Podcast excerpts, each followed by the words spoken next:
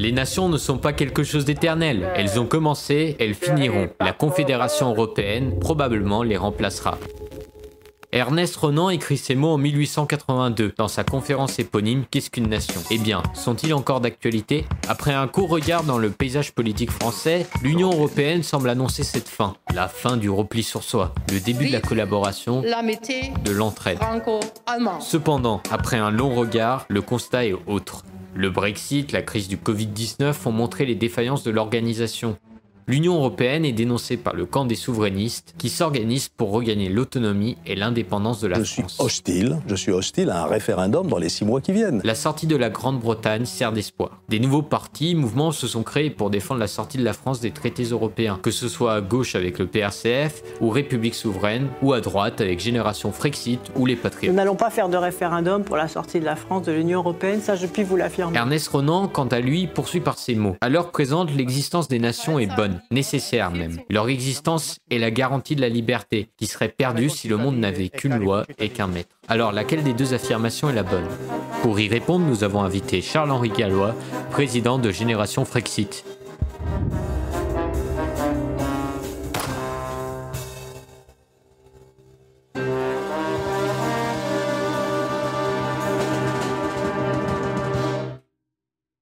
Pour me présenter euh, très rapidement, après pour rentrer vraiment dans le, vif euh, du sujet, moi en fait je, je milite personnellement pour euh, le Frexit depuis 2012, donc ça fait, ça fait un petit peu plus de, de 8 ans maintenant. Et depuis, on a un nouveau projet. Depuis juillet de cette année, on a lancé Génération Frexit que, que j'ai l'honneur de, de présider en sachant que c'est très important, Génération Frexit, on l'a fait non pas pour faire un, énième parti politique électoraliste euh, qui dit on est qu'on est les seuls, on est les meilleurs, on est les plus beaux, etc. On n'est pas dans cette optique-là. En fait, Génération Frexit n'a pas euh, pour vocation de se présenter quoi qu'il arrive à chaque élection, mais euh, l'ambition de Génération Frexit, c'est d'influencer le débat politique et d'influencer la vie politique pour gagner la bataille des idées. Et la bataille des idées, ben, évidemment, c'est dans le nom, donc c'est pas très compliqué euh, d'imaginer euh, ce qu'on souhaite. Évidemment, à Génération Frexit, on souhaite le Frexit, mais on, le souhaite dans, dans l'ouverture. C'est-à-dire que si on regarde le paysage politique actuel en France, le Frexit, finalement, d'un point de vue, je ne parle pas de l'opinion publique ou des gens, mais d'un point de vue des formations politiques, ça représente très peu de choses. Et l'idée est, euh, pour assembler, en tout cas, c'est notre proposition, c'est de dire que je pense que le plus grand dénominateur commun qu'il peut y avoir entre tous ceux qui souhaitent que la France et les Français reprennent le contrôle, ce ne sera pas forcément le Frexit, mais on peut avoir un point d'accord sur un référendum sur l'appartenance à l'Union européenne. Et d'ailleurs, je pense même que ça transcende le camp euh, souverainiste parce que même si on est euh, pour l'Union européenne, si on est démocrate et si d'ailleurs on pense que le peuple français est majoritairement pour ce projet, il ne devrait pas y avoir euh, d'inconvénient à ce qu'on questionne le peuple français sur l'appartenance à l'Union européenne et que le, peuple français tranche derrière. Donc la, la première mission qu'on s'est donnée à court terme, c'est vraiment celle-ci, c'est de mettre référendum sur notre appartenance à l'Union européenne au cœur du débat politique qui évidemment influencé euh, toute la vie politique euh, autour de, ça. On pourrait développer des, points économiques euh, qui vous a poussé à militer pour ce Frexit, Monsieur Gallois? Ben, ça va recouper finalement avec l'idée du, référendum, mais c'est deux éléments distincts. C'est vrai qu'évidemment que si on obtient le, référendum, c'est pourquoi on se bat. Moi, je serais dans le camp et du côté de ceux qui sont euh, pour, euh, pour le, Frexit à, plusieurs égards. Mais finalement, il y a des arguments économiques qui euh, reviennent et qui peuvent justifier qu'on repose la question aux Français sur leur appartenance à l'Union européenne. Alors je vais retomber un, petit peu, enfin on va retourner un petit peu dans, dans, le passé pour expliquer ça. Le référendum qui a été ouvert d'ailleurs et qui n'a pas encore été lancé sur référendum-frexit.org il a été ouvert le 1er novembre 2020, de, cette année. Et ce n'était pas une date au hasard, puisque le 1er novembre 1993, c'était l'entrée en vigueur du traité de Maastricht. Et donc, c'est la création officielle de l'Union européenne. dans le traité de Maastricht, il n'y avait pas que la création officielle de l'Union européenne, il y avait aussi euh, la question de la monnaie, à savoir euh, euh, l'euro qui était inscrit déjà dans ce traité, même s'il a été mis en place officiellement qu'en 1999. Donc l'euro est une vraie question, je pense, sur laquelle on pourra revenir, mais qui est assez technique et qui parle moins finalement au grand public. Donc j'aimerais qu'on aille sur les autres dimensions. Et finalement, ce référendum est légitime parce que les conditions d'appartenance à l'Union européenne ont radicalement changé.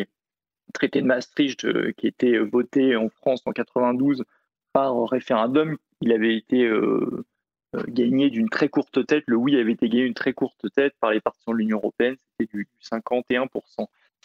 Sauf que les conditions de ce référendum et l'Union européenne telle qu'elle est maintenant, il y a eu des changements qui sont énormes et notamment des changements économiques. Évidemment, après 27 ans, 20 ans d'euros, après 20 ans d'euros, on peut euh, voir et juger euh, l'arbre à ses fruits et on peut regarder est-ce que, euh, contrairement à toutes les, promesses qui avaient été faites, est-ce que l'euro a apporté plus de croissance? Évidemment non. La zone euro est la plus faible zone de croissance du monde. Est-ce que l'euro a amené moins de chômage? C'était aussi une des grandes promesses. Évidemment non. La, la, zone euro est une des zones dans le monde avec le plus de chômage. Et si on regarde même au sein de l'Union européenne, et qu'on compare les pays de l'Union européenne qui ont adopté l'euro et ceux qui ne l'ont pas adopté, le chômage est bien plus important dans les pays qui ont adopté euh, l'euro. Donc l'euro n'a pas du tout rempli euh, ses promesses. On nous vendait aussi euh, l'Europe puissance via l'euro. Absolument faux. si on prend un euro qui devait faire concurrence au, dollar, là aussi on n'y est pas. Si on prend les réserves des banques centrales dans le monde, la somme des euh, devises nationales en fait était plus importante en pourcentage que euh, ce que représente l'euro maintenant. Donc un fiasco quasiment à tous les, niveaux. Euh, et, on voit aussi, on peut en reparler sur tout ce qui est délocalisation et désindustrialisation de la France, qui est une catastrophe là aussi au niveau de l'emploi, parce que quand vous perdez un emploi industriel, vous perdez deux à trois emplois de services qui sont liés. Donc il y a cette question de l'euro qui est là où les Français peuvent maintenant juger après 20 ans d'euros. Mais il y a eu d'autres éléments qui ont changé par rapport à euh, la création de l'Union européenne. Il y a eu par exemple en, 1999 l'entrée en vigueur du traité d'Amsterdam qui a donné toute la politique migratoire à l'Union européenne, politique migratoire qui a dit absence de contrôle aux frontières et aussi tout ce qui est euh, politique d'asile. Or, euh, c'est malheureux, mais c'est une réalité. Si vous prenez par exemple les deux derniers attentats, qu'il y a eu en France, c'est quelqu'un euh, qui est arrivé depuis l'Italie, donc un pays qui aurait la maîtrise de ses frontières. Cette personne, elle n'avait rien à faire là, l'attentat de Nice. Et, euh, et, la personne aussi, enfin le, terroriste qui a décapité euh, Samuel Paty, c'est quelqu'un qui n'aurait jamais dû, jamais dû obtenir le droit d'asile, mais le droit d'asile a été complètement dévoyé grâce aux, aux, règles et aux traités européens. Il faut savoir que le droit d'asile, dans les années 50 à 70, c'était 300 personnes par an. En 2007, euh, je crois qu'on était à quelque chose comme 20, euh, ou, 30 000 demandes d'asile, demandes d'asile par an. Et euh, quand on regarde des chiffres beaucoup plus récents, maintenant, en 2019, on est à 132 000 demandeurs d'asile par an. Donc, c'est un truc qui est complètement délirant. Et évidemment que c'est très difficile de le contrôler dans ces conditions. Et de toute façon, euh, les demandeurs d'asile, même s'ils ne sont pas légitimes avec les règles de l'Union européenne, de la Cour européenne des droits de l'homme, vous ne pouvez pas faire grand-chose. Donc en fait, les deux derniers attentats, c'est des personnes qui n'avaient euh, rien à faire en, France.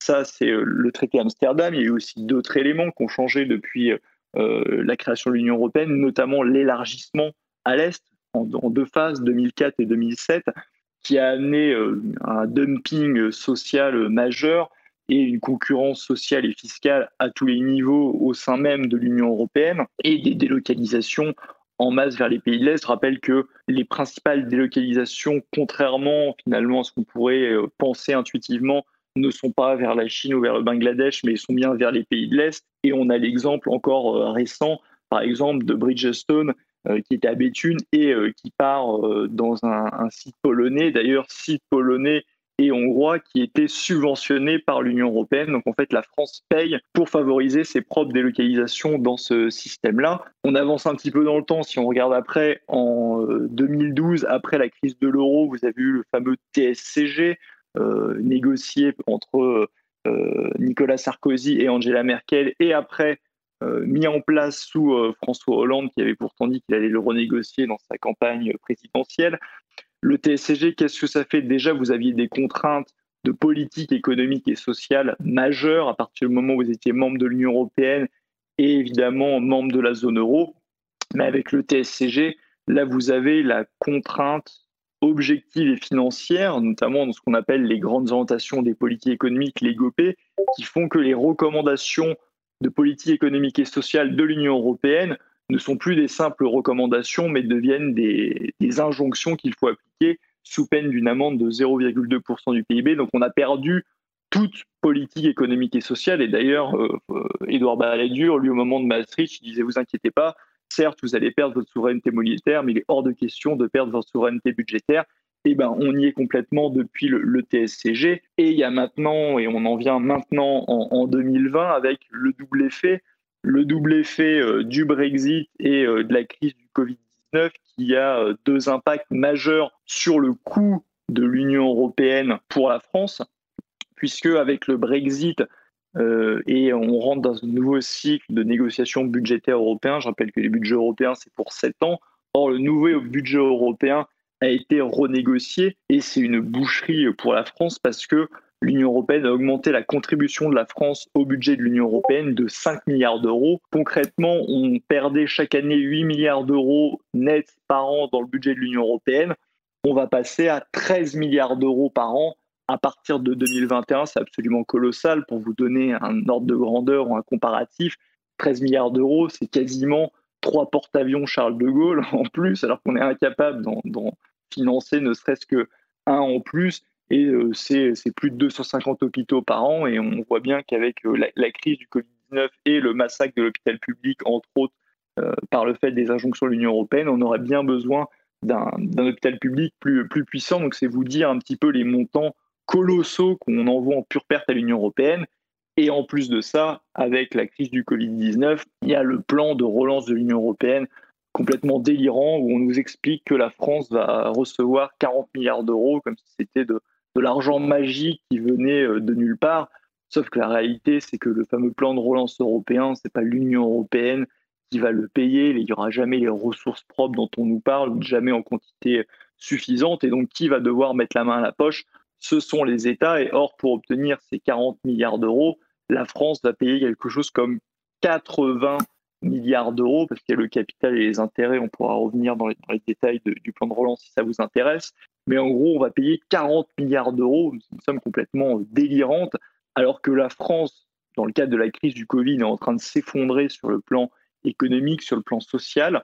On va goinfrer l'Union européenne pour 40 milliards d'euros. Et donc, il y a tous ces changements-là et le coût de l'Union européenne qui devient colossal.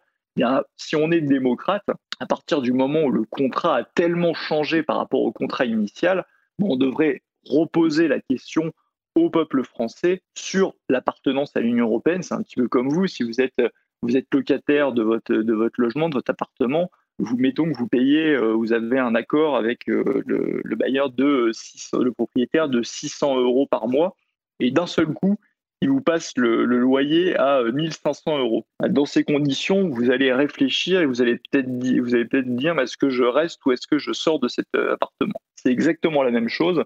Et si on est démocrate, compte tenu de tous ces changements dans l'Union européenne, compte tenu du fait que le contrat a tellement changé, on devrait poser la question au peuple français si oui ou non, dans ces conditions-là, il souhaite rester dans l'Union européenne.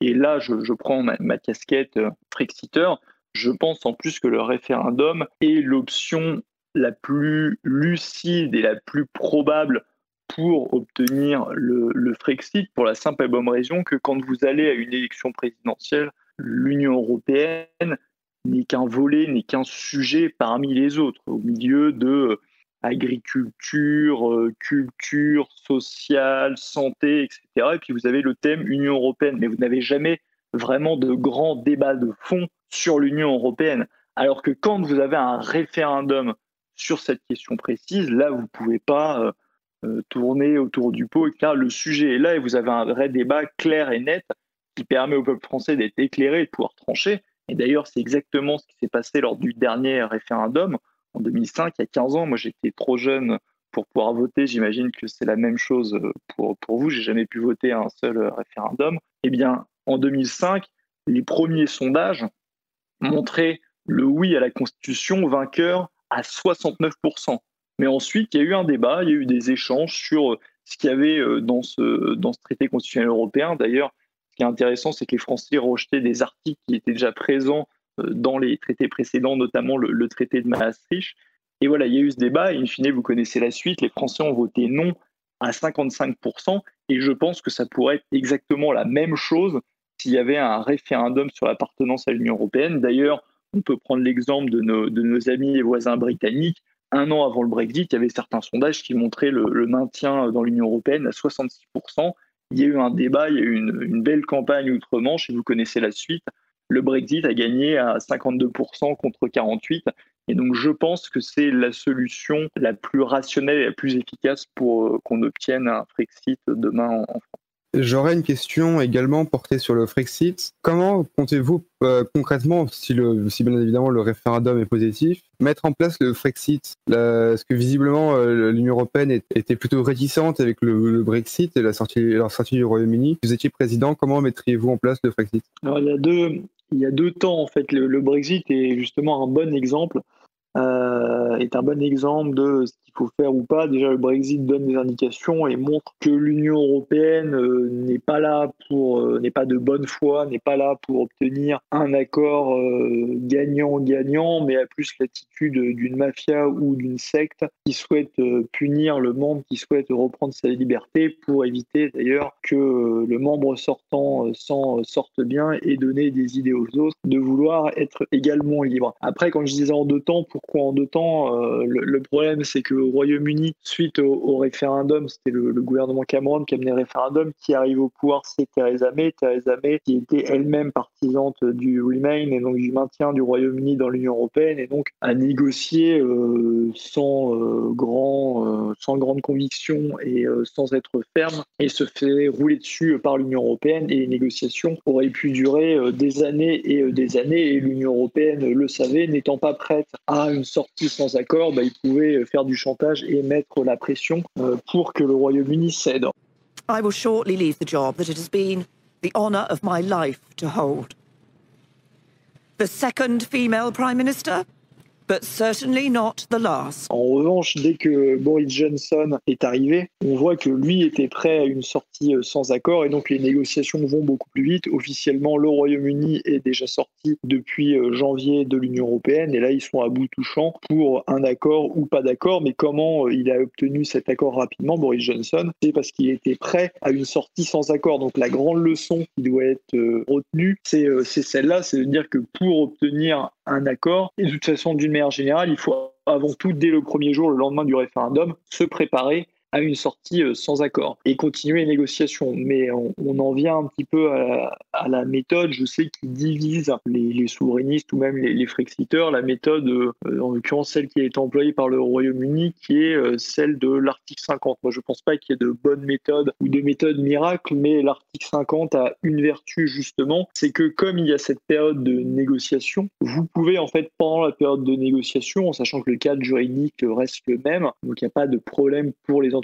pour continuer de fonctionner avec le cadre juridique elle-même, vous pouvez justement préparer toute l'économie et les entreprises à une sortie sans accord. Et après, de toute façon, vous n'êtes pas obligé d'arriver au bout des deux ans si jamais vous êtes prêt à une sortie sans accord avant et vous voyez que l'autre partie est de mauvaise foi, vous pouvez sortir, sauf que la différence, c'est que vous avez eu tous ces mois pour vous préparer une sortie sans accord. Moi, je ne crois pas du tout au truc du jour au lendemain, euh, on rend les traités, on sort. Enfin, ça marche pas comme ça. Vos entreprises elles ont besoin d'être prêtes au changement juridique et vous allez euh, vers un mur euh, économique si vous faites ça. Et donc, je pense qu'il faut se préparer dès le lendemain à une sortie sans accord. Et après, vous vous servez de la période de négociation pour ça. Et vous êtes très dur en négociation en faisant comprendre directement à l'Union européenne que vous êtes prêt à sortir sans accord. C'est d'ailleurs ce qu'a fait Boris Johnson quand il est arrivé au pouvoir. Mais malheureusement pour les Britanniques, il n'était pas là dès le début et il est arrivé beaucoup plus tardivement euh, au pouvoir. À part les gens qui travaillent à l'Union européenne, quel est l'intérêt de défendre l'Union européenne quand on est français? Parce que si les gens la défendent, c'est qu'au euh, moins pour les élites, il y a un intérêt à le faire. Et je me demande du coup quel serait cet intérêt autre que euh, qu'avoir un gros salaire dans la, en bossant dans le lieu? Bah, effectivement, un système, un système qui est mauvais mais qui perdure, c'est qu'il y, a des gens qui y ont intérêt. En l'occurrence, le libre-échange total et euh, même l'euro sont très mauvais pour la France, mais quand vous êtes rentier, d'avoir une, monnaie, une monnaie forte avec, avec peu d'inflation, bah, c'est très bien. Très nuisible pour vos économies, mais c'est très bon pour les rentiers. Donc quand vous êtes rentier, vous ne voulez pas de la fin de l'euro. Et le libre-échange total a permis pour quelques personnes un enrichissement colossal, notamment via les délocalisations. Et tout ça, c'est gravé dans le marbre par les traités européens. Tout simplement, imaginez que vous êtes un, fabricant de, t-shirts. Avant euh, la libre circulation des mouvements de capitaux, donc gravé dans le marbre par l'acte unique de 86, vous produisiez vos t-shirts fabriqués en France pour 10 euros et euh, vous voulez, euh, en l'occurrence, on était en francs, mais je vais, rester en, euros pour, pour l'ordre de grandeur, 10 euros et vous les vendiez 25 euros. Bah, maintenant, vous allez aller les, les produire au Bangladesh pour 5 centimes, puis vous les vendez 20 euros. Bah, vous voyez bien que votre profit, euh, a explosé. Et donc, euh, vous gagnez énormément d'argent là-dessus. Et donc, ce système-là fait qu'il y a des gens qui en, qui en profitent et qui s'enrichissent massivement. Et le libre-échange total au niveau mondial, de toute façon, a amené un phénomène qui s'explique et qui est très simple, c'est-à-dire que il y a eu un enrichissement des très riches au détriment, au détriment euh, des, autres, parce que en fait, un système de libre-échange total et mondialisé met en concurrence les travailleurs du monde entier, ce qui n'était pas le cas avant quand vous aviez du protectionnisme, parce que quand vous aviez du protectionnisme, le salarié n'est pas vu comme euh, uniquement comme un coût, mais il est vu comme une part de la demande globale que vous avez intérêt à stimuler si vous voulez écouler euh, vos produits donc euh, le producteur du PIA vendait essentiellement aux consommateurs du PIA. Sauf quand vous faites sauter toutes les barrières douanières, vous permettez en plus les, délocalisations, vous n'avez pas seulement un client dans le PIA, vous l'avez dans le pays B, C, D ou E, et vous avez des concurrents aussi dans le pays B, C, D, E. Et, euh, et en fait, là, dans ce contexte-là, le marché n'étant plus essentiellement euh, national, vous vendez partout, vos salariés, ils sont plus vus comme une composante de la demande globale, mais ils sont vus comme un coût que vous devez comprimer pour être plus compétitif que les concurrents du pays B, C, D ou E, ou même ceux qui sont dans votre propre pays.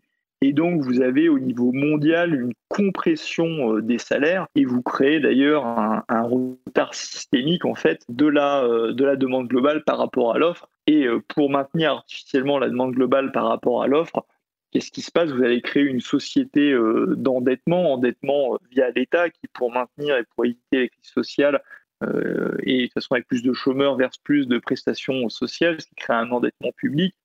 Mais vous avez aussi un endettement privé, d'acteurs privés qui vont s'endetter pour garder le même niveau de vie et continuer à consommer comme avant, d'où l'explosion de la dette au niveau mondial, dette publique et dette privée. Et donc je pense qu'on arrive de toute façon au bout de ce système-là, parce que c'est un système qui n'est pas tenable sur le, sur le long terme, parce que ce retard systémique, à un moment, vous pouvez le compenser par la dette, mais, euh, mais ça dure qu'un temps, même si vous connaissez la, mécanique actuelle la fuite en avant. La fuite en avant, c'est euh, les politiques d'assouplissement quantitatif ou quantitative easing qui font que, en rachetant massivement euh, de la dette d'ailleurs pas que public, mais aussi en partie privée, vous gardez des taux très très bas, ce qui fait que vous pouvez continuer à vous endetter, à vous endetter, mais on va arriver au bout, au bout de, ce système-là. Et euh, tant d'un point de vue d'ailleurs écologique que d'un point de vue économique, il faudrait massivement relocaliser et euh, réindustrialiser en France, et ça fera partie d'un grand plan pour, euh, pour reprendre le contrôle. Si la France quitte l'Union européenne, est-ce qu'elle peut encore avoir une influence internationale? Oui, on le voit, la France a encore une aura mondial qui est euh, exceptionnel. Je veux dire, enfin, on, le voit, c'est malheureux à l'heure actuelle, on le voit plus pour des, événements euh, tragiques, mais euh, l'aura de la France n'a quasiment pas son pareil dans le monde. Quand il y a Notre-Dame de Paris qui brûle, c'est le monde entier qui, qui, pleure. Quand il y a un attentat, les attentats de Charlie en France, il y a tous les chefs d'État du monde entier qui viennent en France. Alors, des attentats, il y en a partout dans le monde et, ça ne crée pas cette, euh, comment dire, cet écho euh, et, cette compassion mondiale. Donc on voit que la France est encore euh, admirée, respectée dans le monde. Malheureusement, au niveau diplomatique, elle a grillé pas mal de cartes ces dernières années avec les politiques complètement stupides au, Moyen-Orient et ailleurs et à la remorque des, États-Unis. Mais il n'en reste pas moins que la France garde une aura et une influence dans le monde. Et je rappelle que la France reste quand même la sixième ou septième puissance économique euh, du monde, reste la cinquième armée euh, du monde. La France est la première zone euh, économique exclusive du monde, donc de zone maritime. Et si la France ne pouvait pas être indépendante, ce qui ne veut pas dire être seule, mais si la France ne veut pas être indépendante, mais les 180 autres pays du monde devraient directement se suicider. Évidemment que la France peut être indépendante, faire de la coopération internationale et aura encore une aura exceptionnelle dans le monde. Et d'ailleurs, qui peut croire une seule seconde que le Royaume-Uni du Brexit va perdre son influence dans le monde? Le Royaume-Uni aura toujours une influence énorme dans le monde, une influence au niveau du Commonwealth et ailleurs. Et d'ailleurs, tous les pays euh, vont voir le Royaume-Uni pour faire des accords de coopération avec eux. Euh, et, la France a une aura encore énorme. Le principal problème justement en France et notamment des élites françaises, c'est qu'ils ont fait euh, du renoncement à une politique et qu'on est face à des gens qui au contraire ne croient plus en la France alors que la France a encore euh, beaucoup de choses à offrir non seulement aux Français mais, mais au monde. Elle peut se placer justement par exemple dans le futur conflit qu'il va y avoir entre les États-Unis et la Chine et surtout au niveau technologique où on a pris beaucoup trop tard, rien que de la France, mais enfin aussi au niveau de l'Union européenne la France pourra jouer euh, son, rôle historique de puissance euh, d'équilibre et de faire respecter, du moins de d'œuvrer et d'être cette voie pour le respect du droit international. Donc la France n'aura pas euh, n'a pas à prendre parti. C'est comme avec les affaires entre États-Unis et Russie. Évidemment, les États-Unis sont un allié historique traditionnel, mais quand on voit les erreurs massives que les États-Unis ont commis et les ingérences et viols de droit international ces dernières années, il y a beaucoup de questions à se poser de ce point de vue. La France n'a pas à prendre parti pour euh, tel ou tel empire, elle doit être au contraire une puissance d'équilibre pour le respect du droit international euh, et, et, la paix dans le monde. Et d'ailleurs, c'est ce qu'elle aurait dû faire de manière beaucoup plus incisive euh, dans le, conflit qui a été évoqué avant entre l'Arménie et l'Azerbaïdjan avec Erdogan et la Turquie en, sous-main. Je voulais vous demander tout simplement, l'euro, notamment pour l'Allemagne, ça lui a donné un avantage concurrentiel à l'exportation. Et donc, contrairement à la France, elle n'a pas eu la même désindustrialisation. Et concrètement, en fait, d'avoir perdu notre capacité industrielle, est-ce que ça nous a pas en même temps, ça va pas en même temps nous empêcher d'avoir euh, notre destinée en main euh, concrètement sur le, plan économique? Bah, Effectivement, c'est un, boulet de, plus et c'est aussi pour ça qu'il y, a urgence, comme je, je le dis souvent, c'est que la souveraineté, oui, potentiellement, vous pouvez la récupérer avec, euh, avec un, un Frexit, mais euh, si vous perdez toute souveraineté, toute indépendance sur le plan militaire, il y a un moment, par exemple, vous êtes tellement affaibli que vous êtes dans la main des, de grandes puissances étrangères ou euh, de, grands empires euh, étrangers et que vous n'avez même plus les moyens de reconquérir cette souveraineté. Donc effectivement, il ne faut pas tomber trop loin dedans parce qu'il y a un moment où vous êtes tellement, tellement faible que vous êtes devenu une sorte de, de colonie et que la souveraineté n'est carrément quasiment plus récupérable. Donc ce que vous dites et la question est très vraie. Et, euh, l'Allemagne, euh, évidemment, a profité à plein régime de l'euro, puisque euh, l'Allemagne étant traditionnellement plus compétitive que les autres pays, et ça se reflétait d'une façon très visible. Hein, il n'y a pas, pas besoin d'avoir fait maths sup. Hein, quand on, regarde les, parités qui existaient, par exemple, entre 1970 et 1982, vous aviez euh, un Dutch mark égal 1,5 francs en 1970, et en 82, seulement 12 ans après, vous étiez passé à un Dutch mark égal 3 francs, donc une dépréciation énorme qui ferait hurler tous les commentateurs euh, politiques, économiques dans nos grands médias. Sauf que la moralité, c'est que sur ces années-là, la France avait une meilleure croissance que l'Allemagne. Donc le fétichisme d'une monnaie forte, c'est un truc qui est complètement absurde au niveau économique. Une monnaie elle doit être adaptée à l'économie du, pays. Le fétichisme de la monnaie forte est complètement stupide. Elle doit être adaptée à, un pays. C'est exactement comme si euh, vous, vous chaussez euh, du, euh, du 42 et puis vous êtes la France, vous chaussez du 42. Eh bien, on va vous filer du 46, alors que c'est la pointure de l'Allemagne. Et puis, on vous met tous les deux, on vous dit de, faire un sprint. Vous êtes avec vos chaussures 46. L'Allemagne, elle, est nickel, elle est bien dans ses, dans ses chaussures. on, connaît déjà le vainqueur c'est exactement la même chose. En fait, une monnaie, ça n'a pas de sens. Une monnaie forte, une monnaie faible. Une monnaie elle doit être adaptée aux structures de l'économie. Or, ça fait 20 ans que la France n'a plus une monnaie adaptée aux structures de son économie. En l'occurrence, elle une monnaie qui est trop forte par rapport à sa compétitivité. Et euh, monnaie, monnaie forte dit que bah, vous n'êtes plus compétitif et vous allez avoir un pays qui va se désindustrialiser. Et pour être honnête, d'ailleurs, il n'y a pas que l'euro, c'est le, c'est aussi lié à l'Union européenne, c'est lié au couple euro et euh, libre-échange total. Qui fait que vous avez une concurrence avec des pays qui n'ont pas du tout les mêmes normes sociales et environnementales. Vous pouvez faire autant que vous voulez de l'austérité et de la rigueur, vous n'allez jamais être compétitif avec un pays comme l'Ukraine où le, salaire est de 150 euros, voire, voire moins. Ou, la Chine, bah, c'est comme ça, ça c'est la concurrence déloyale, et vous avez en plus le boulet de l'euro qui fait que vous avez des produits qui sont 20% plus chers que ce qui devrait si vous aviez une monnaie qui était euh, adaptée à votre économie. Et donc, c'est un, boulet euh, total, et je l'ai dit euh, tout à l'heure hein, dans, mon intervention, c'est d'autant plus dommageable sur le sur l'emploi qu'un emploi industriel perdu, c'est deux à trois emplois de services qui sont liés. Donc la France a des boulets à tous les niveaux, et c'est là que si on revient au pouvoir de relance, c'est d'autant plus dingue, parce qu'on peut comprendre que l'Allemagne, qui bénéficie de la monnaie unique et, euh, et du marché, enfin du, de, l'euro et du marché unique à plein régime consentent à payer un petit peu plus pour maintenir un système qui sinon exploserait parce qu'elle en profite, mais que la France, qui est euh, complètement massacrée par ce couple euro-marché unique, notamment avec les, les pays de l'Est, j'en ai parlé, consente à payer plus pour maintenir ce système. On est, on est, euh, c'est de l'ordre du délire en fait. Et, euh, c'est là où c'est très grave et où les élites françaises ont une co-responsabilité. Il n'y a, pas que l'Union européenne, parce que c'est complètement criminel, par exemple, de la part d'Emmanuel Macron, d'accepter un tel plan de relance. je veux dire, une telle arnaque, vous perdez 40 milliards net, il n'y a aucun chef d'entreprise sain d'esprit qui, signerait un tel accord. C'est le, pire accord de, de l'histoire, alors que normalement, le rôle numéro un d'un chef de l'État, c'est de défendre les intérêts de la France et des Français. Mais là, non, on a un type à l'Élysée qui, euh, au nom de l'Union européenne, est prêt à, saigner euh, les Français. Et donc, euh, c'est absolument catastrophique de, ce point de vue-là. Sur l'harmonisation, vous vous plaignez du fait qu'on distribue de l'argent à l'Europe et en même temps, vous dites que l'Europe ne tente pas d'harmoniser les différents pays. Est-ce qu'au contraire, ces transferts d'argent n'ont pas pour but d'harmoniser l'Est avec l'Ouest? Non, elles contribuent au contraire au, dumping social. On l'a vu, j'ai produit l'exemple de, Bridgestone. Il faut savoir que la délocalisation, euh, les sites en question qui vont recevoir de l'activité de Bridgestone sont des sites euh, hongrois et polonais qui ont reçu des subventions européennes.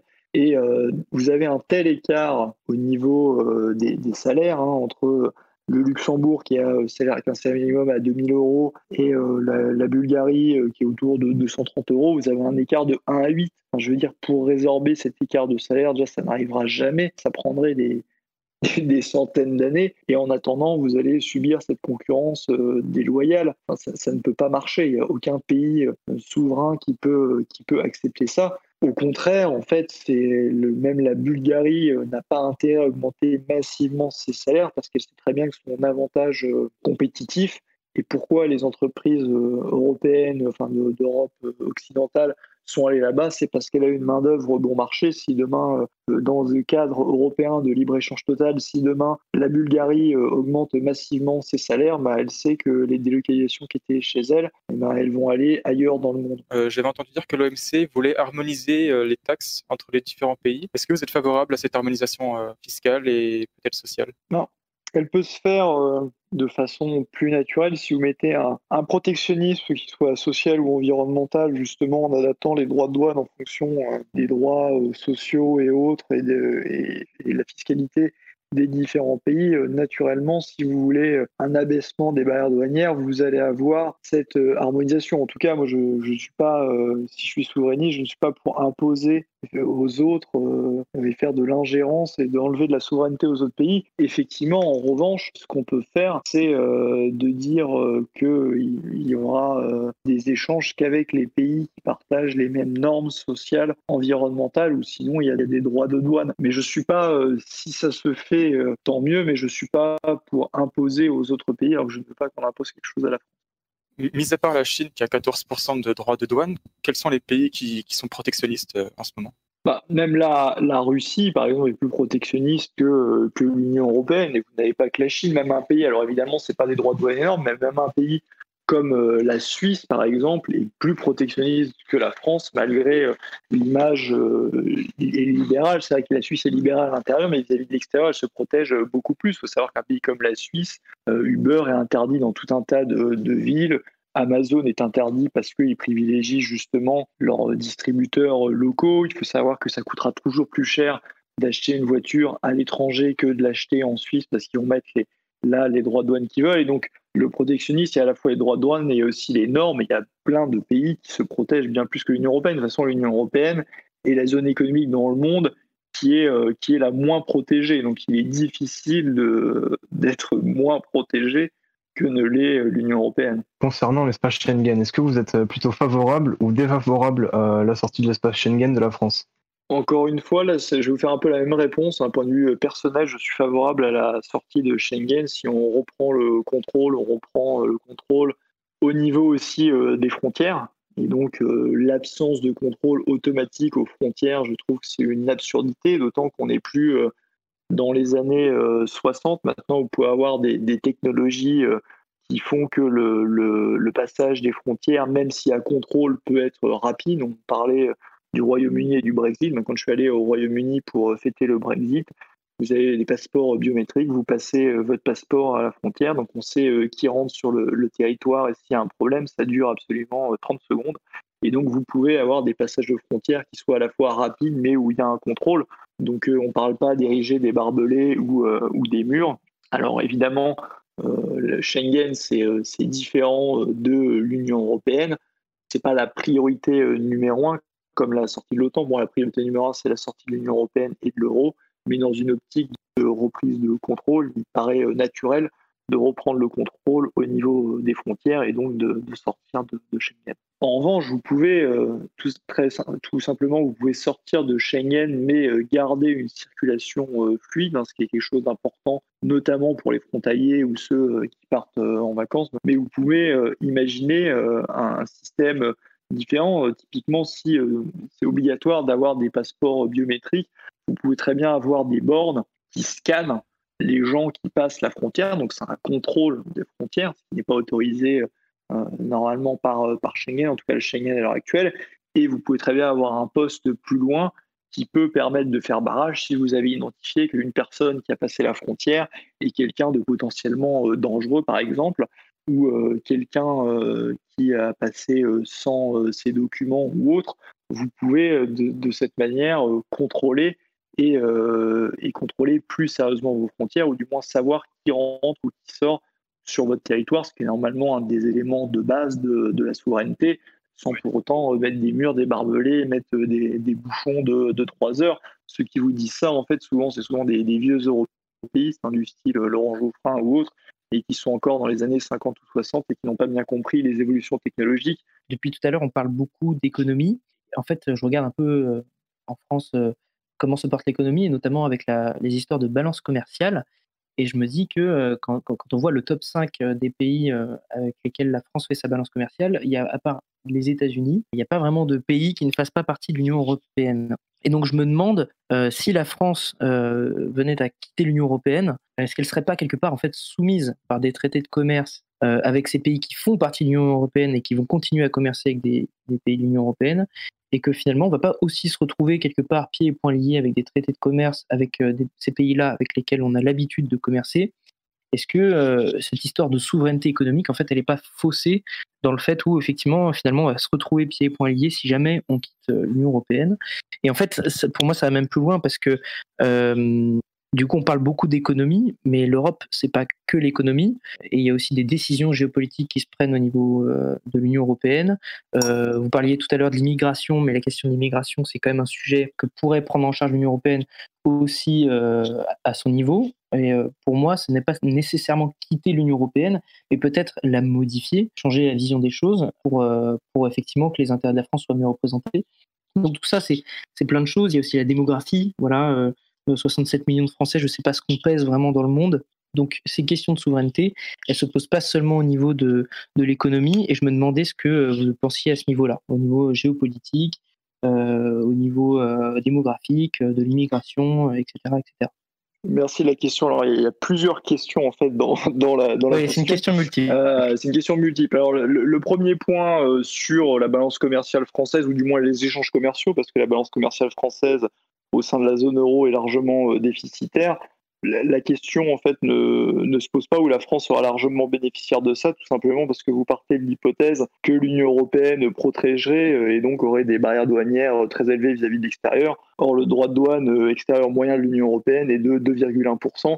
Donc vous, en, vous y rentrez comme dans du beurre. C'est d'ailleurs pas pour rien que le Royaume-Uni était prêt à sortir sans accord parce que ça n'empêchera pas de façon d'exporter des produits britanniques très facilement vers l'Union européenne et la Chine n'est pas dans l'Union européenne et exporte massivement ses produits et l'Union européenne ne, ne, protège pas du tout. Et d'ailleurs, la sortie de l'euro, malgré ses droits de douane additionnels, donnera un avantage compétitif à la France absolument, absolument massif. Pour ce qui est de la question des autres compétences de l'Union européenne, il faut savoir que justement, la, la problématique, c'est que la politique migratoire est au niveau de l'Union européenne. Et on voit ce que ça donne, tout simplement parce que les, les bases de l'Union européenne, ou du moins ces traités, sont dans une politique migratoire d'absence de contrôle aux frontières. Et donc, tout simplement, une personne qui arrive en Grèce, si chacun a ses frontières nationales, elle a six fois plus de chances de se faire attraper, alors que dans le cadre de l'Union européenne, à partir du moment où elle est rentrée, si vous avez un terroriste qui vient de Syrie ou je ne sais pas où, ben, elle peut rentrer directement et circuler librement au sein de l'Union européenne. Et si vous voulez changer ça, parce que c'est un petit peu le, discours euh, que vous avez, dire bah, il suffit qu'on modifie les règles, etc. Le problème, c'est que pour modifier les, les, traités européens, parce que pour modifier les règles de l'Union européenne, il faut modifier les traités européens, et ça, ça requiert l'unanimité. Donc l'unanimité des 27, autant vous dire que ça n'arrivera jamais ou ça n'arrivera jamais pour changer radicalement euh, l'Union européenne. C'est un vieux serpent de mer. Hein. Je rappelle quand même que euh, Lionel Jospin est arrivé au, au pouvoir euh, en France à la fin des, des années 90. Euh, il avait dit qu'il allait renégocier les critères de Maastricht. Or, il avait un boulevard pour le faire à l'époque. Je rappelle que l'Union européenne, c'était l'Union européenne à 15 et pas à 27. Les quatre plus grands pays de l'Union européenne étaient comme lui une couleur politique euh, dite PS. Hein. Il y avait euh, Gerhard Schröder en, en, Allemagne, Romano Prodi en Italie et Tony Blair au Royaume-Uni. Et, euh, et, vous aviez d'une manière générale 11 pays sur 15 qui étaient à gauche. Vous aviez plus de 90% du PIB qui était de la même couleur politique. Sauf que manque de peau, il faut de l'unanimité pour changer ne serait-ce que les critères de Maastricht. On ne parle pas d'une révolution radicale de l'Union européenne, on parle de trois, critères de convergence. Et il n'a rien pu renégocier du tout. De la même manière que, je vous l'ai dit, François Hollande avait dit qu'il renégocierait le TSCG, il n'a rien pu renégocier du tout. De la même manière que David Cameron, avant de faire le référendum, il avait dit qu'il renégocierait des points avec l'Union européenne. Il a fait semblant de dire qu'il avait obtenu des choses. En réalité, il n'avait rien obtenu. Tout simplement parce que comme vous avez l'unanimité requise, vous ne pouvez pas la changer. Et il faut comprendre que les traités européens actuels sont déjà le fruit de 60 ans de compromis obtenus à la virgule près avec des marathons bruxellois entre intérêts nationaux qui sont divergents. Donc vous n'allez pas la changer. C'est une option qu'il faut complètement écarter. C'est soit l'Union européenne telle qu'elle est vous convient, ou soit vous en sortez. Le, côté on va changer l'Union européenne, ça fait 40 ans qu'on l'entend, et je peux déjà vous annoncer que si on ne sortent pas de l'Union européenne, on peut en reparler dans 50 ans. Et euh, il y aura encore des gens pour dire qu'il faut changer euh, l'Union, euh, européenne et elle n'aura pas changé. Donc ça, c'est, ce point de vue-là. La dernière question, si je me souviens bien, c'était sur la géopolitique. Et, euh, le dernier point qui est celui de, la taille, c'est la fameuse idée de l'union qui ferait la force. Il y a 67 millions d'habitants en France, il y en a avec le Brexit maintenant, il y en a 460, je crois, dans l'Union européenne. Mais cette idée en fait de, l'union qui fait la force, elle est, elle est complètement fausse en fait d'un point de vue conceptuel. Parce que oui, l'union fait la force quand tout le monde tire dans le même sens, quand vous avez euh, des intérêts communs. Or, ce n'est pas le cas dans l'Union européenne. Vous avez des intérêts divergents sur à peu près tous les sujets, et donc vous avez un espèce d'entre-deux qui ne convient à personne et qui vous rend faible. Pour donner un exemple concret, vous avez, c'est le, le modèle supranational qui est complètement absurde et ringard vous avez un commissaire européen qui va négocier pour 27 les euh, accords commerciaux de l'Union européenne. Et eh ben, le Canada, deux fois moins peuplé que la France, puisque vous parliez de la population, a obtenu avec le CETA un meilleur accord que l'Union européenne, parce que le Canada, même s'ils sont moins peuplés, ils savent ce qu'ils veulent, ils, ils connaissent leurs intérêts, alors que l'Union européenne, ils doivent arbitrer entre 27 intérêts divergents, et c'est une puissance qui est complètement molle et qui ne sert à rien. Et euh, je vais conclure là-dessus, c'est toute la différence, en fait, entre la coopération internationale, que j'appelle de mes voeux et qui est quelque chose qui est très bon, et le supranational, qui est un concept qui est complètement démodé, archaïque et ringard au XXIe siècle. Qu'est-ce que c'est le supranational? C'est exactement comme je l'ai dit sur le, commerce, c'est de dire sur absolument tous les sujets, même si on ne partage pas les mêmes intérêts à 27, on va avoir la même position. En fait, c'est complètement stupide.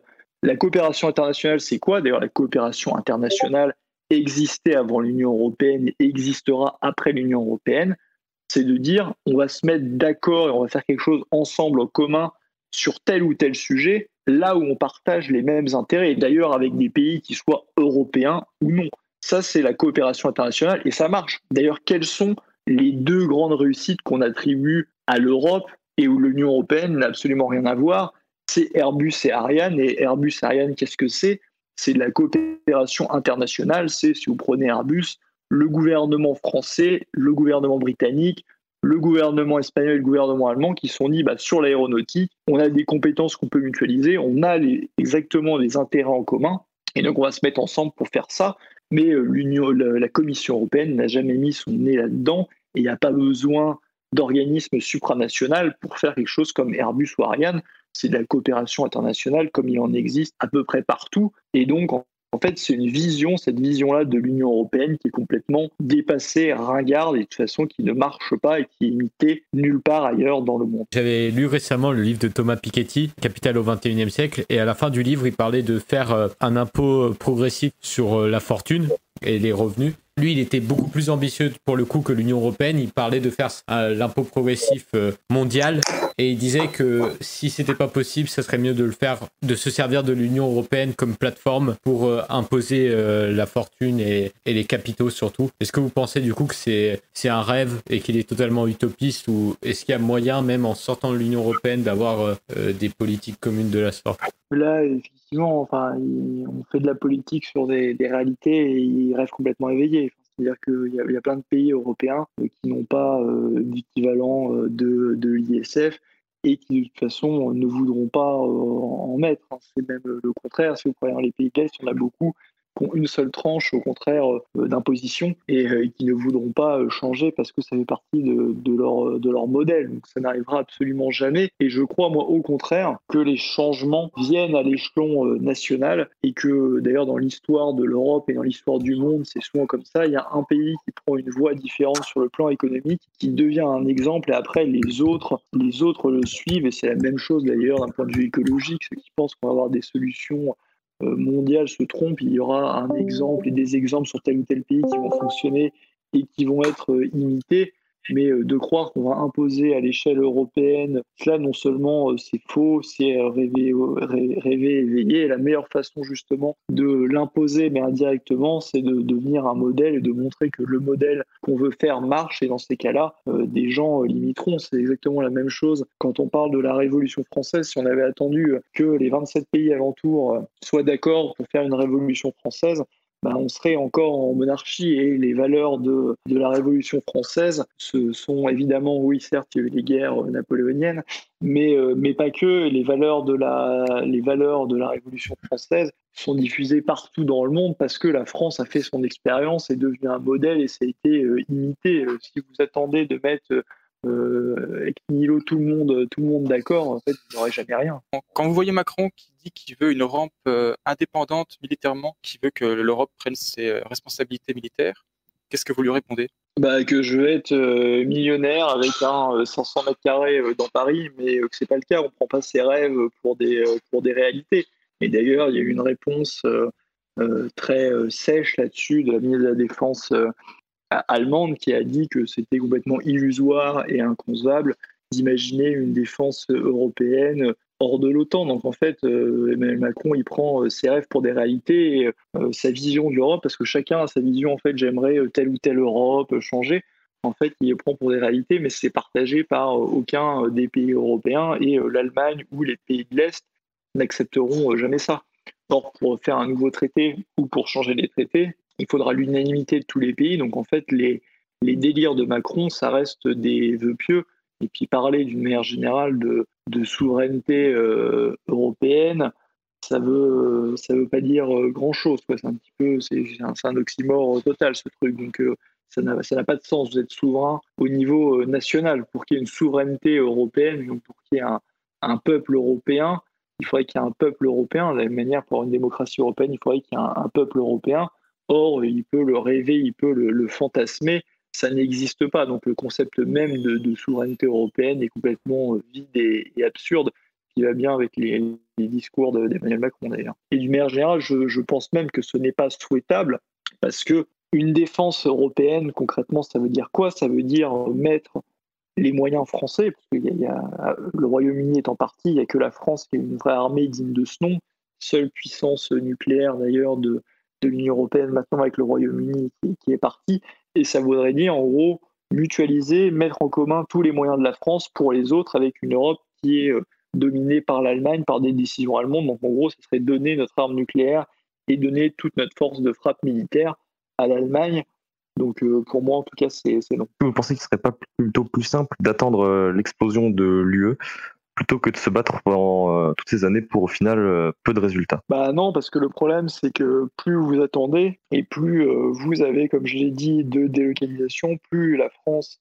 perd de son industrie et plus vous devenez faible d'un point de vue de, capacité de souveraineté et via un moment, comme je l'ai dit, où vous êtes devenu tellement faible que de reprendre sa souveraineté, même en sortant d'une telle organisation, devient quasiment impossible parce que vous n'avez plus les moyens de, de votre puissance et vous n'avez plus les moyens d'être un pays qui est indépendant et, ça, c'est le, principal problème. Et après, euh, si on en vient à l'explosion de l'euro, certes, pourrait arriver évidemment avant euh, un Brexit, même l'explosion de l'Union européenne. Mais euh, si vous êtes le, dernier à, sortir, vous allez vous récupérer le plus de coûts et vous avez intérêt, au contraire, à mettre fin à cette expérience le plus rapidement possible pour le bien du pays et pour le, bien de, ses citoyens. une nouvelle Europe serait envisageable en dehors de l'UE, à l'instar de la proposition d'Europe sociale du parti République souveraine. De, toute façon, comme je l'ai dit, hein, il y avait la coopération internationale avant l'Union européenne et il y en aura après. Donc, euh, ce c'est même pas une question de parler d'Europe, c'est de dire qu'il y aura de la coopération internationale à la fois au niveau mondial, mais évidemment qu'on aura plus facilement de la coopération internationale avec nos voisins, avec, euh, avec l'Espagne, avec la Suisse, avec la Belgique, avec l'Allemagne ou avec le Royaume-Uni, parce qu'on est voisins, il y a des échanges qui sont quelque part naturels.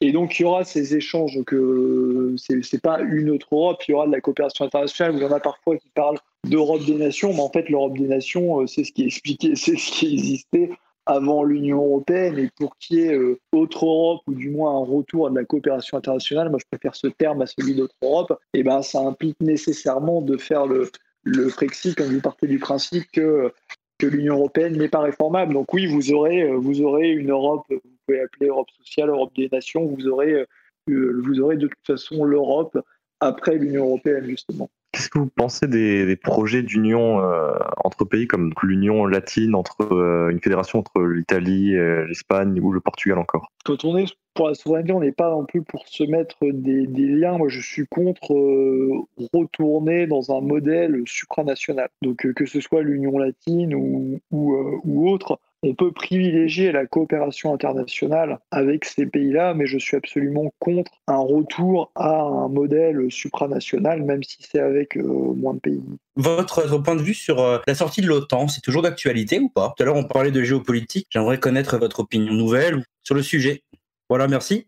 Merci de la question. Non, bah, quand on est dans une, optique de reprendre le contrôle et de, souveraineté, donc de souveraineté diplomatique et, militaire, il est évident que ça passe par la sortie de l'OTAN. Par contre, d'un point de vue euh, objectif, je pense qu'il y a une hiérarchie de priorités. La priorité numéro un, même s'il faudra sortir de l'OTAN, la priorité numéro un, ça reste la sortie de l'Union européenne et de l'euro pour la France. Euh, c'est ça, euh, là, on doit mettre le paquet. Et quand on se bat à l'heure actuelle pour obtenir un référendum sur l'appartenance à l'Union européenne, ce référendum, il est là-dessus, on ne va pas le brouiller avec, euh, avec la, question de l'OTAN, mais il est évident que pour, pour reprendre le, contrôle de manière plus large, ça passera par, euh, par une sortie de, de l'OTAN. Qu'est-ce que vous pensez de la non-prise de position euh, totale sur la guerre au Karabakh et en Arménie de, des pays de l'Union européenne?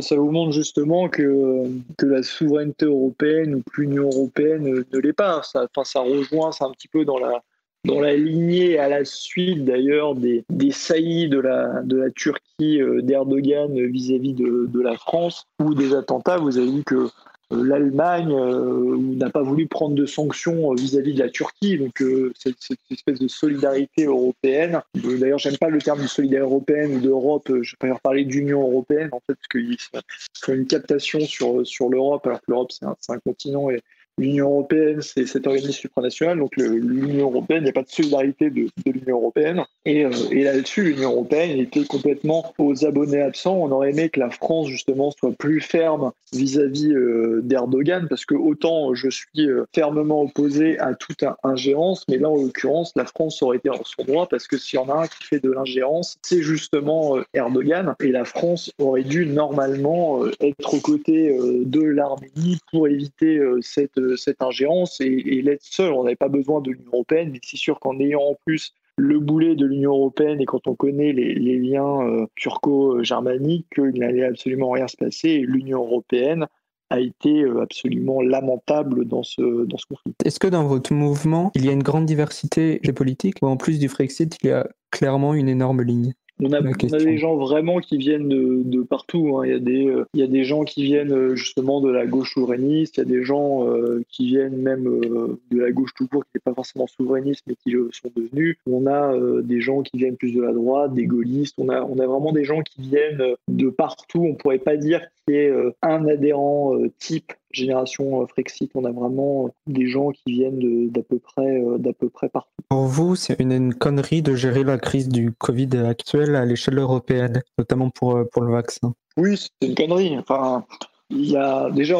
on, a vu dans cette crise du Covid-19 que l'Union européenne non seulement était, ne, ne, servait à rien, mais était même nuisible. Enfin, je veux dire, pourquoi on doit euh, reconfiner, c'est aussi, euh, malgré ce que dit Emmanuel Macron et Olivier Véran, parce que l'hôpital public a été euh, saccagé, donc c'est de la politique de la santé, a été saccagé par qui? Par l'Union européenne. Je rappelle qu'il y a eu plus de 63 injonctions de l'Union européenne pour baisser les dépenses de, santé et donc euh, entre autres l'hôpital public. Donc on va pas on va pas demander aux pompiers pyromanes d'éteindre le feu. Et puis surtout l'Union européenne étant tellement gangrénée par les, les lobbies. Il faut savoir que Bruxelles c'est la deuxième ville dans le monde avec le plus de lobbies après Washington et on voit bien sa gestion. Enfin, je veux dire, l'Union européenne a commandé euh, récemment 500 euh, 000 doses de Remdesivir pour 1 euh, milliard d'euros et on a appris il y a quelques jours, j'ai fait un tweet là-dessus, je crois le, 14 octobre, que maintenant c'était le Remdesivir était classé comme comme un traitement qui était même nocif et nuisible dans le cadre du, du Covid-19. Donc on ne va pas donner plus de pouvoir à l'Union européenne dans le cadre de la santé alors qu'elle a montré toute son inutilité. Pour ce qui est des, des commandes de vaccins, c'est un petit peu la même chose. Déjà, on ne sait pas euh, dans quelle mesure les, vaccins vont être euh, efficaces. Donc euh, ça, c'est une première chose. Et après, comme l'Union européenne doit se mettre d'accord à 27, si jamais ils étaient efficaces, on voit que les autres pays qui sont indépendants et notamment le Royaume-Uni. Le Royaume-Uni sera servi au niveau des vaccins avant la France parce que, encore une fois, un pays qui est indépendant et qui est euh, mobile euh, et plus fort pour négocier que 27 qui doivent mettre trois plombes à se mettre d'accord sur tout.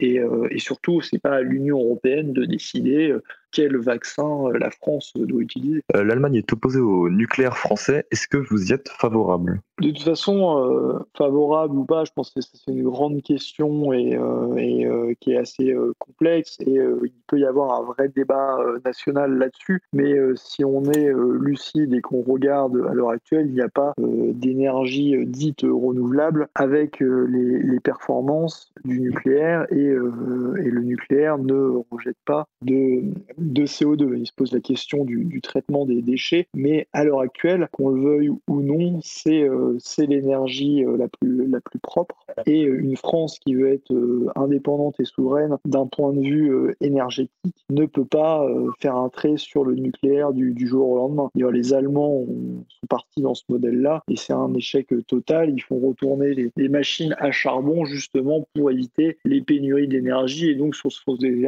sur des énergies pardon, sont beaucoup plus euh, polluantes. Donc il n'y a pas d'alternative à l'heure actuelle pour euh, se passer du nucléaire euh, français. On a d'ailleurs vu la ministre Barbara Pompili qui nous expliquait que, que la France allait, allait peut-être avoir des, d'électricité cet hiver. on, est, en plein délire quand on sait que EDF était le grand champion mondial de l'électricité, que la France est traditionnellement exportatrice d'énergie. On est en train là aussi de, s'aborder euh, toute une filière qui marchait et qui a fait, euh, qui a fait ses preuves. Et donc oui, pour le moment, de toute façon, il faut maintenir évidemment le, nucléaire. Pour moi, l'écologie, évidemment que c'est une notion qui est importante, mais je pense que la première, euh, la première mesure euh, écologique euh, et, de bon sens devrait être justement, parce qu'on l'a évoqué auparavant, c'est la relocalisation des activités, parce qu'il n'y a rien de plus anti-écologique que d'importer des, des, marchandises produites à 20 000 km de là, quand vous pouvez les produire à 100 ou 200 km ou sur le territoire national. Donc la première mesure écologique, c'est la relocalisation des activités, c'est d'avoir une consommation qui est essentiellement euh, local. C'est le, premier geste qu'on peut faire et qu'on euh, devrait faire si on est cohérent d'un point de vue écologique. Et quand on voit un parti comme ELV qui est à fond euh, pro-Union européenne, donc qui promeut le libre-échange et autres, on peut se dire qu'ils sont très loin de l'écologie de point de vue-là, ou s'ils étaient écologistes conséquents, ils militeraient pour un Frexit. Évidemment qu'il faut au maximum préserver la nature. Après, moi, l'opposition que je vois plus, dans l'écologie, c'est euh, entre euh, un modèle, euh, un modèle décroissant ou un modèle qui, qui, se, qui reposerait plus sur, sur le progrès technique et, et l'innovation pour pouvoir faire plus avec, avec moins. Pour moi, c'est plus ça, ces deux grandes oppositions qu'il y a euh, dans, euh, dans l'écologie.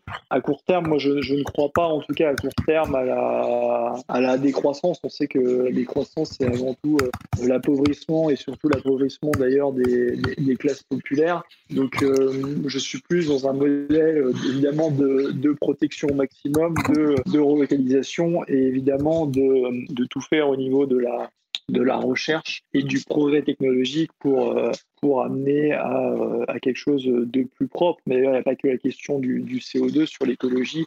A évidemment toute la question euh, de la pollution, pollution des, sols, de, de la préservation de la biodiversité et autres, qui sont aussi des questions importantes. Mais je pense que ça peut être fait sans rentrer pour autant dans la décroissance. Est-ce que vous pensez qu'en 2020, après tout ce qu'on a eu euh, en crise, que ce soit sanitaire ou sociale ou autre, euh, notamment aussi avec les gilets jaunes, notamment avec tout ça, est-ce que vous pensez qu'à l'heure actuelle, il est vraiment possible de rassembler vraiment tous les partis souverainistes autour de cette question de l'UE par parti, par souverainiste, je ne parle pas des, de de la France insoumise ou du Rassemblement national, puisque pour moi, ce ne sont pas des, ce ne sont pas des, des partis souverainistes. Je parle à des, vrais, à des partis vraiment, euh, vraiment qui ont, qui ont vraiment une idée sur, euh, sur la question européenne, comme République souveraine, euh, comme, comme, comme d'autres personnes également. par exemple, comme il s'appelle Nicolas Dupont-Aignan, même s'il a été pro-Marine Le Pen pendant un moment donné. Je, je me demandais s'il était vraiment possible en France de, de fédérer vraiment tout ce beau monde pour œuvrer pour un vrai débat de fond sur l'Union européenne. Bah, on, en revient sur la stratégie du référendum. Je pense que ce serait possible, et ce sera possible si on obtient un référendum, de mettre tout le monde euh, d'accord. C'est beaucoup plus compliqué une élection présidentielle. Vous voyez bien que Dupont-Aignan est, déjà, déjà parti, que euh, vous mettrez très difficilement d'accord tout le monde sur une personne et sur un programme. Et donc pour moi, l'Union viendra naturellement sur un référendum et tout le monde devrait défendre ce référendum justement sur euh, l'appartenance à l'Union européenne, qui est ce qui devrait être euh, normalement euh, la base, et c'est sur ce référendum-là qu'on pourra rassembler. Je crois difficilement, et je pense que les faits me, me donnent en raison, je crois difficilement malheureusement qu'en 2022, il pourra y avoir euh, une union sur un homme et, sur un,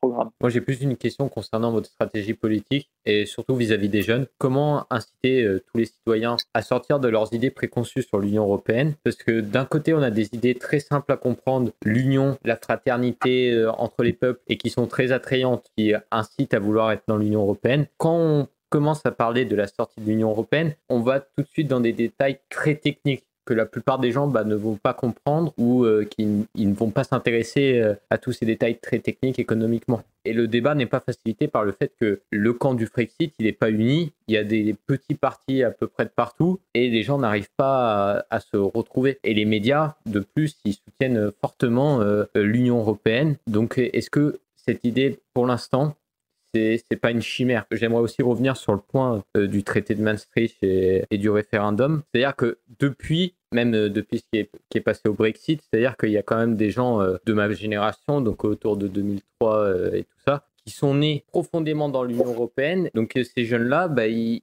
sont pro-européens pour la plupart. La plupart, ils vont pas voter contre l'Union européenne. Donc c'est surtout sur les jeunes qu'il faut se concentrer, sauf que bah, il n'y a pas d'évolution sur la question. Voilà.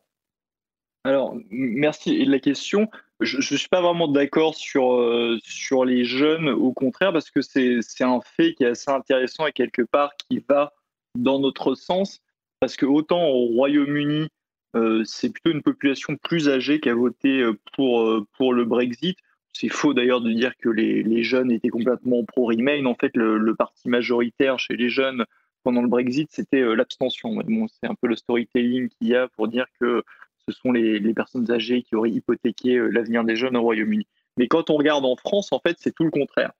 Parce que, notamment, les médias ont mis euh, une peur des gens sur la sortie de l'euro, une peur de perdre leur épargne, et finalement, ceux qui sont le plus réticents à une sortie de l'Union européenne ou qui sont les moins eurosceptiques, c'est les personnes âgées, personnes âgées qu'on terrorise en leur disant que c'est grâce à l'Union européenne qu'on a la paix, et s'il n'y avait plus l'Union européenne, demain vous allez avoir la guerre. Et au contraire, les sondages montrent que ce sont les jeunes en France qui sont les plus eurosceptiques. Donc je pense pas, moi je pense qu'il faut parler à tout le monde, évidemment qu'on va parler aux jeunes, mais euh, je ne souscris pas à cette idée de dire que les, jeunes seraient plus européistes que le reste de la population. C'est plutôt faux en France. Après, pour ce qui est de, l'union euh, des souverainistes ou union des, des frexiteurs, je, pense difficilement que cela se fera sur un programme ou sur une personne. Très compliqué de le faire. Et puis, il reste, mine de rien, euh, même si je pense que dans le cadre de l'Union européenne, le clivage gauche-droite est inopérant, sur un programme présidentiel, par exemple, cette question-là se, se, pose nécessairement. Je pense justement que c'est par un référendum qu'on retrouvera tout le monde dans le même camp et à pousser dans le même camp. Et c'est vrai que je pense que c'est cette question du référendum qui peut euh, unir, unir tout le monde euh, là-dessus. Donc c'est pour ça que je pense que c'est une des vertus du, référendum et euh, c'est un, des points, un des points clés. Et après, quand on aura obtenu ce référendum, effectivement, il faudra convaincre tout le monde, et notamment les jeunes. Et moi, j'ai beaucoup d'amis au Brexit Party. J'étais à Londres le jour de la, sortie officielle du, Royaume-Uni et de l'Union européenne pour fêter ça avec mes amis du, Brexit Party et d'ailleurs du, camp du livre, où il y avait aussi des personnes du Labour et des, conservateurs. La campagne euh, britannique euh, m'inspire euh, beaucoup. Vous avez vu que le, slogan de Génération Frexit, c'est reprenons le, contrôle et c'était là la campagne la campagne du livre. Et je pense que ça, ça parle à, ça va au-delà même du Frexit. En fait, reprendre le contrôle c'est l'idée même de la souveraineté qui est plus large que le Frexit, parce que quand, vous on va obtenir le, Frexit, évidemment, on aura les outils pour récupérer la, souveraineté, pour reprendre le contrôle. Mais euh, une souveraineté au niveau industriel, militaire, ça se regagne sur 20-30 ans. Et finalement, reprendre le contrôle, c'est même au niveau individuel, c'est sa souveraineté même individuelle. Et ça parle à tout le monde. C'est l'idée que les gens, je pense, ont le, sentiment, ils, le pressentent, même si effectivement, on n'est pas dans le détail technique, c'est pas c'est pas un tel article de traité européen, mais les gens pressentent que finalement l'État est devenu impuissant et que l'État a perdu le contrôle sur le monde économique, que l'État est à la ramasse, on le voit encore sur la, la crise du Covid-19, et les gens ont un peu aussi le sentiment, même eux-mêmes, dans ce cadre-là, dans le cadre d'une France qui n'est plus souveraine, qui est impuissante, de perdre eux aussi le, contrôle quelque part de, leur vie. Et donc, il va falloir faire une, belle campagne, je pense, sur cette thématique, euh, le slogan euh, Reprenons le contrôle. Et, euh, et, la campagne britannique était, était magnifique et a su convaincre largement. C'était pas gagné, encore une fois, parce que les sondages, un an avant, donnaient euh, même si les gens me disent oui, les Britanniques ont toujours été beaucoup plus sceptiques que les Français, les sondages un an avant euh, donnaient euh, le, maintien largement gagnant et ils ont fait une très belle campagne. Effectivement, pas sur tel ou tel article du traité, mais sur des choses simples, expliquer à la fois les inconvénients de l'Union européenne, mais tout ce qu'on pourra faire quand on aura repris le contrôle. Il parlait notamment quand on parle de la santé publique, il parlait beaucoup de la NHS, il parlait euh, certes de la, problématique euh, migratoire, mais pas que, contrairement aux caricatures qu'on a en France. Ils expliquaient surtout, en fait, est-ce que vous voulez, oui ou non, avoir un pays libre, un pays qui ait lui-même le contrôle de ses lois, que ce soit des représentants du pays qui décident des lois et non pas des technocrates non élus à Bruxelles. Ils ont fait une belle campagne, tant sur le fond que sur le côté de, l'émotion. Et je pense qu'on peut reproduire une, telle campagne pour convaincre tout le monde, dont, les jeunes. Vous allez faire avec les amis de M. Chalamont l'Europe de la fortune contre celle du travail, l'Europe de l'industrie lourde contre celle de la paix. Eh bien, cette Europe-là, vous la ferez sans moi, je vous laisse L'émission est déjà finie. Merci à Charles-Henri Gallois d'avoir répondu à nos questions. Merci à Ours de l'avoir invité. Et merci à tous les gens qui ont participé. De notre côté, on est en train de préparer d'autres émissions qui vont arriver très prochainement. Moi je vous dis au revoir et à la prochaine et je vous laisse écouter le magnifique générique composé par Juste Leblanc.